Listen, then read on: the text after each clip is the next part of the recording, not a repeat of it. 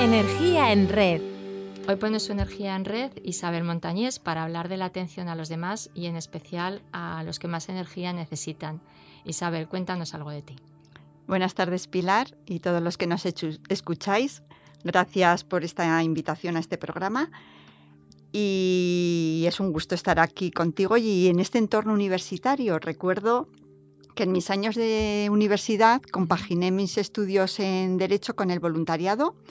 Luego, cuando tuve que hacer una especialidad, me fui a Italia y lo primero que hice fue asociarme en una entidad de estudiantes internacionales para continuar con el voluntariado. Y os cuento esto porque sin saberlo yo explícitamente, pues eh, me estaba marcando mi trayectoria profesional. Mi primer puesto de trabajo fue en una fundación que tuve que dirigir, organizar grupos de voluntariado. Eh, me he dedicado a diseñar estrategias, proyectos, programas de acción social eh, para infancia, juventud, mujer. Y últimamente me he focalizado en la atención a las personas mayores en el sector residencia y actualmente vuelvo a irme a trabajar a entidades no lucrativas, a una fundación. Y es que yo tengo un compromiso muy fuerte conmigo misma y con la sociedad. Ser parte de la felicidad de otros y cuantos más, mejor. Bueno, Isabel, yo te puedo decir que, eres parte de la mía y eso ya es de verdad muy de agradecer. En nuestra sociedad eh, estamos muy acostumbrados a hablar de discapacidad, de personas eh, con necesidades especiales y también pues, de personas que están excluidas socialmente y a veces los mayores incluyen todas estas peculiaridades. Pero, ¿cómo se concretan las estrategias y planes de acción de estos colectivos? ¿Son adecuadas? ¿Son suficientes? ¿Cómo lo ves, Isabel?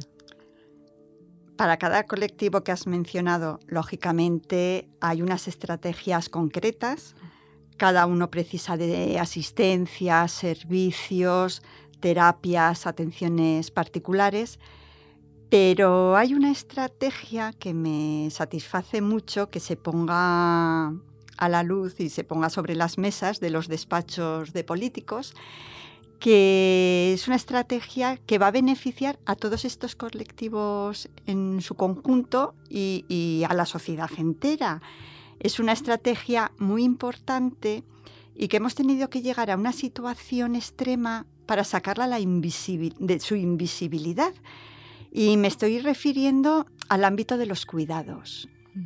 Eh, durante eh, la pandemia pues ya eh, se, ha, visto ¿no? la necesidad de esa atención especial, esmerada en los cuidados de las personas. En, el conjunto de la estrategia de desarrollo sostenible eh, se ha hecho un compromiso en trabajar, en garantizar el cuidado y de hecho pues en las metas hasta el 2030 que se ha puesto nuestro gobierno está el impulsar reformas normativas y la reconfiguración de un servicio público de cuidados. en, pues análogo al Sistema Nacional de Salud o al educativo. La pandemia nos ha dado luces, estamos en un gran momento, una oportunidad de ganar en humanidad profunda, en la sociedad tenemos que generar una cultura de los cuidados. Los organismos públicos, lógicamente, tienen que promoverlo, pero es algo que nos compete a todos. Eh, y además no son cosas difíciles. Eh, todos podemos apoyar, escuchar, y esto es realmente curativo. Fíjate Isabel, pero insistes mucho en el momento actual que vivimos y en la vida diaria las personas a veces decimos unas cosas pero hacemos otras diferentes. Ahora, como bien señalas, en la pandemia ha llamado mucho la atención el tema de las residencias, se cuestiona el modelo actual, se importan modelos eh, europeos en el cuidado de los mayores.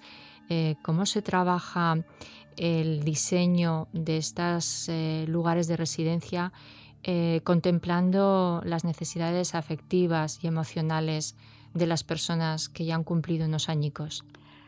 mm, quiero apuntar unas pequeñas reflexiones a este tema. El concepto de persona mayor abarca franjas de edades muy amplias. Por tanto, las realidades son muy diversas, las necesidades son muy distintas, es muy diferente la necesidad que tiene una persona de 65 años o 67 que se acaba de jubilar, que es cuando empieza la franja que denominamos de persona mayor, a la de otra que tenga 90 años. Una segunda reflexión que quiero hacer es que aunque nos encerremos o nos encierren dentro de la pertenencia a un colectivo, cada persona somos únicas e irrepetibles. Eh, tengo una buena amiga que siempre dice, el molde se rompió cuando nacimos cada uno, cada una. Somos distintos y tenemos cada uno nuestra sensibilidad. Entonces, en todos los modelos que pueda haber de residencia, si es antiguo, si, si tienen que venir los de los países nórdicos para darnos su modelo de cohousing, eh, en todos ellos lo importante es tener estas, el hacerse estas dos reflexiones. Y, luego, pues eh, sí que es muy, veo esencial la visión que tenga la sociedad de las personas mayores. Eh, ¿Por qué? Pues porque la autoestima no solo la tenemos que trabajar cuando uno es niño o joven, sino en todo el ciclo de la vida. Y tiene mucha importancia el, concepto que tienen los demás de, nosotros. No es fundamental, pero sí que influye. y tenemos que concienciar, que sensibilizar del potencial del envejecimiento, contribuir a darles el valor que tienen. Y aquí eh, quería contar porque me llamó mucho la atención, me pareció muy curioso una costumbre de, que hay en Kenia, en Nairobi en concreto. Eh, las personas se inician como ancianos. La comunidad les hace una fiesta de inicio de la ancianidad. Está muy bien. Em, ¿Y qué hacen? Pues la comunidad le presenta una cabra, un escudo y una lanza. ¿Qué simbolizan? Pues simbolizan el papel del hombre entrado en años, que protege a su pueblo. Ofrecen también un espantador de mosca mm. y representa la obligación que tienen de abrir un camino a los que vienen después de él. Pues es que me parece una costumbre preciosa del valor que se da a las personas mayores. ¿Por qué no podemos mirarlos con este orgullo? En, nuestra, en nuestra sociedad occidental. Es un logro y una conquista de la humanidad que se viva tantos años. Entonces, el, contribuir a que ellos lo vivan, a los que están en esa edad, a vivirlo como lo que es un éxito. Y una celebración y un agradecimiento a todo lo que han vivido y a todo lo que nos lo que nos enseñan. Mm. es verdad, Isabel. Eh, me consta que ahora mm, acabas de empezar eh, precisamente persiguiendo este sueño que estás compartiendo con nosotros, un trabajo eh, en una fundación. Y bueno, pues vosotros no perseguís un interés económico, realmente os importan las personas y queréis cubrir espacios que nuestra sociedad del bienestar está dejando al descubierto.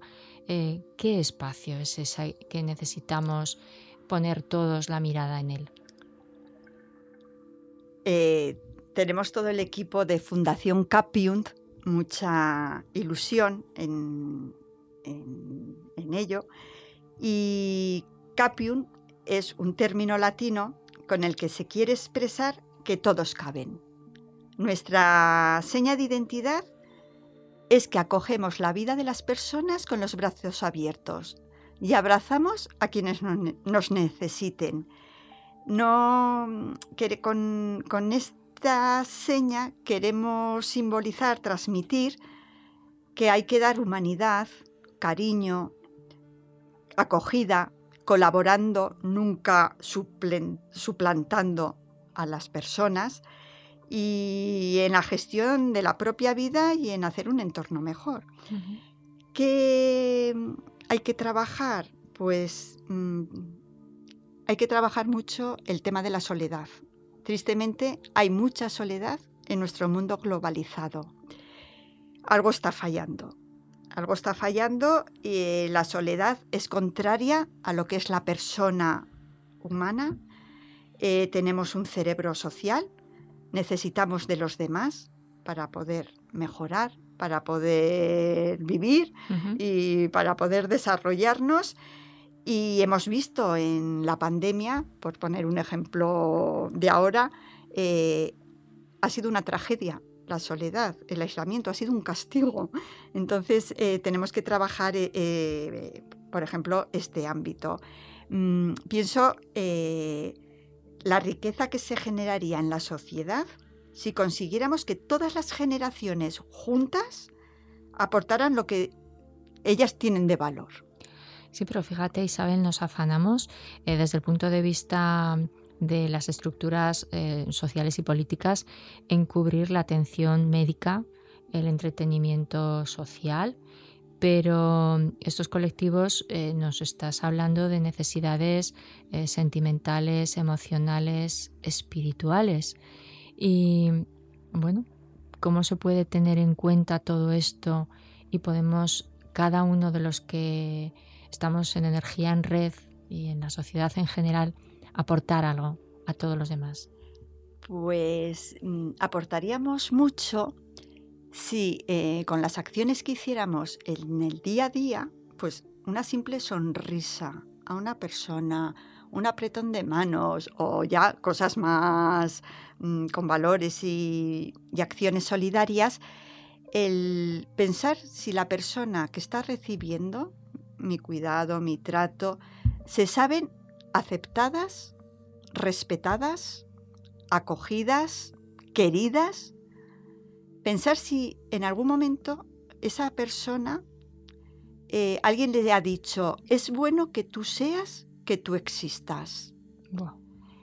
Poner, si eh, se ha puesto en valor el conocimiento, la experiencia de, esos, de esas personas. Mm, claro que es necesario todos los planes de atención sanitario, económico, cultural, pero lo afectivo que podemos dar cada uno de nosotros, eso es inigualable o, un conjunto. Sí, el, lograr que todo el mundo eh, tenga presente el sentido de su vida y lo vea expresado y reconocido en los ojos de quien le mira con esa sonrisa, ¿verdad? Sí, y además teniendo en cuenta que quien sienta tu amor sentirá su felicidad. Isabel, eh, fíjate, a menudo el amor mm, lo solemos recibir en los entornos familiares, que son nuestros entornos seguros. Eh, son entornos de pertenencia y de arraigo, pero muchas personas acaban institucionalizadas, sea un modelo de residencia u otro, o sea un centro de acogida u otro. Mm, ¿Qué podemos hacer en este sentido?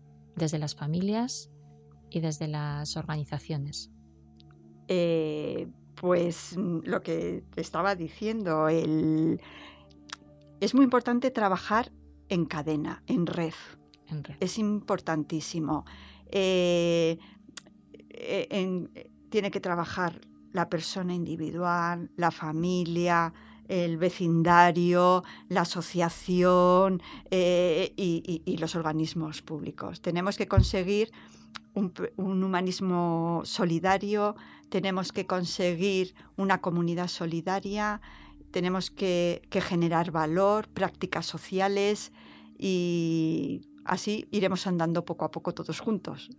Isabel, es un auténtico lujo el tenerte en red el contar con tu energía y el que nos sirvas eh, como un eslabón que une y nos une a la sociedad de los cuidados y del cariño y el amor que queremos dar a todo el mundo. Recibe el mío sinceramente. Gracias a vosotros por esta iniciativa tan fabulosa que tenéis en la universidad. Gracias.